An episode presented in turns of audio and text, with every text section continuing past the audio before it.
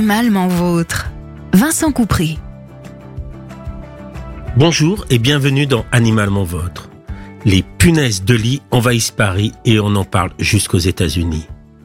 Je préfère ne pas imaginer ce que vivent les personnes dans une maison envahie de punaises. Pour avoir connu une telle invasion par des puces, dont il est beaucoup plus facile de se débarrasser que des punaises, je peux vous dire que c'est extrêmement angoissant. Un point positif dans tout cela, les punaises de lit ne transmettent pas de maladies, contrairement aux autres vecteurs comme les puces, les moustiques ou les tiques. Commençons par les puces. La maladie la plus grave transmise par les puces est la peste, par les puces du rat. Si elle n'est toujours pas éradiquée dans le monde, la peste n'est plus un risque en France. Les puces des chiens et des chats peuvent transmettre une bactérie, Bartonella, encore appelée maladie des griffes du chat. Les moustiques et les phlébotomes peuvent transmettre des maladies graves comme le paludisme qui tue encore 600 000 personnes par an dans le monde, la leishmaniose, la dengue, le chikungunya, la fièvre jaune et de nombreux autres virus, bactéries, parasites. Ces maladies ne concernent pas la France métropolitaine et encore moins les pays de la Loire. Malgré tout, des cas sporadiques de plus en plus fréquents sont répertoriés autour des aéroports. Le réchauffement climatique créant un environnement favorable à la survie et à la reproduction des moustiques et des phlébotomes. Les tiques vont aussi transmettre des maladies comme la fièvre Q hors de nos contrées, mais chez nous on trouvera surtout la maladie de Lyme. Et pour nos compagnons à quatre pattes, les puces peuvent aussi transmettre la maladie des griffes du chat. Les symptômes en seront en premier lieu une réaction locale avec de la fièvre, puis un gonflement des ganglions, un abattement, une perte d'appétit. Des cas plus graves peuvent exister avec des troubles neurologiques et cardiaques. Le danger des infestations par les puces va donc au-delà de la simple démangeaison locale. Les phlébotomes et les moustiques peuvent transmettre des parasites, comme les dirophilaires, petits parasites sanguins se fixant dans le cœur. La dirophilariose est le plus souvent asymptomatique, mais peut parfois être à l'origine de troubles cardio-respiratoires. Plus fréquente et plus dangereuse, la leishmaniose. La leishmania est un protozoaire qui va provoquer des symptômes cutanés, puis une croissance exagérée des griffes, une perte de poils, des saillements de nez, avant d'atteindre d'autres organes, comme le foie, le rein. La leishmaniose, comme la dirophilariose, ne concerne que les régions du pourtour méditerranéen, mais là encore, le réchauffement climatique conduit à une expansion du milieu de vie de ces vecteurs et donc de la maladie vers le nord du pays. Les tiques sont vectrices de la pyroplasmose et de la maladie de Lyme. La maladie de Lyme n'est pas très fréquente dans l'ouest de la France, même si des cas sont régulièrement diagnostiqués. On observera de la fièvre, une grande fatigue, une perte de poids, des douleurs articulaires avec un gonflement des articulations. Ces symptômes peuvent apparaître plusieurs mois après la morsure de tique.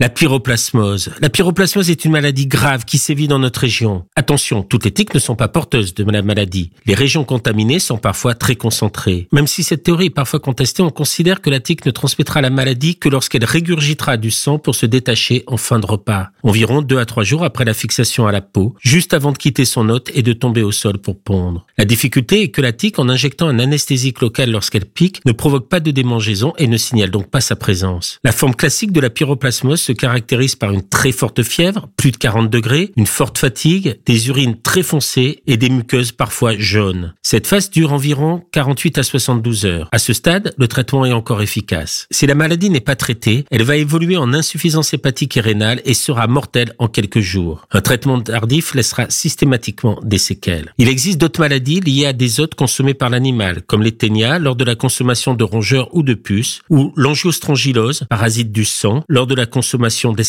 Alors, comment protéger son animal contre ces maladies? D'abord et avant tout par l'usage d'antiparasitaires performant. Toute une gamme de produits existe avec des spectres d'activité différents. Parfois les puces, les tiques, les moustiques, parfois les puces et les tiques, parfois les tiques et les moustiques. Ils existent sous forme de colliers, de pipettes, de comprimés. Il existe aussi des méthodes dits naturelles qui sont le plus souvent peu efficaces, voire pas efficaces du tout. Sachant qu'il y a des animaux comme chez les humains avec les poux qui sont des cibles privilégiées, des vecteurs, vous trouverez toujours des personnes qui vous diront à juste titre que leur animal est protégé. Mais ce ne sera pas le cas de la majorité des animaux. Il faut utiliser des produits performant. Ensuite, on va éviter de sortir les animaux le soir à la nuit tombante quand les moustiques commencent à nous envahir. On ne va pas laisser d'eau stagnante, lieu de reproduction de ces mêmes moustiques. Après une promenade dans une zone à risque, comme une forêt, on va rechercher la présence de tiques dans le pelage, surtout dans les zones à peau très fine, comme sous le ventre, autour des oreilles. Mais on peut en trouver partout sur l'animal. On va les retirer avec un crochet à tique. Les endormir avec de l'éther et encore moins avec de l'alcool, ça ne sert strictement à rien. Si la lutte contre les vecteurs est à privilégier pour lutter contre ces maladies, il existe aussi des vaccins pour certaines d'entre elles, comme la leishmaniose, la maladie de Lyme ou la pyroplasmose. Ces vaccinations viennent compléter l'arsenal, surtout dans les régions à forte pression vectorielle où la protection antiparasitaire indispensable s'avère insuffisante.